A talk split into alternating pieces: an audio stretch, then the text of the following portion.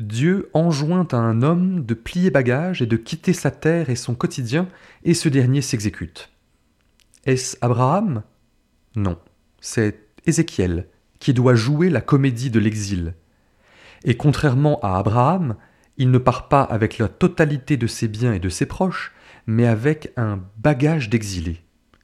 Qu'y a-t-il dans un bagage d'exilé les migrants qui arrivent sur nos côtes n'ont souvent sur eux que leurs vêtements, dans le meilleur des cas.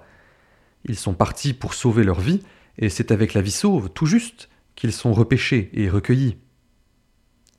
Que prendrais-je, moi, comme bagage, s'il me fallait partir en exil? Quel est mon strict nécessaire, ramassé en un petit baluchon jeté sur l'épaule? Avoir déménagé de nombreuses fois m'a appris à ne pas trop m'attacher aux biens, mais malgré tout, il est bon, tous les six mois, de faire du ménage dans sa chambre, car les objets et papiers inutiles ne cessent de s'y accumuler. La condition nomade est une caractéristique du peuple des Hébreux, invités à chaque génération à redire pour eux-mêmes cette parole du Deutéronome Mon père était un araméen errant.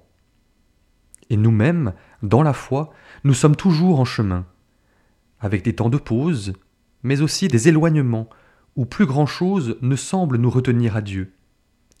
Quel bagage spirituel est alors notre seul lien à Dieu?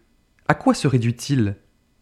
Et si je préparais mon bagage d'exilé, quel est le strict nécessaire de ma foi Ce petit baluchon qui m'accompagnera quand je paraîtrai devant Dieu?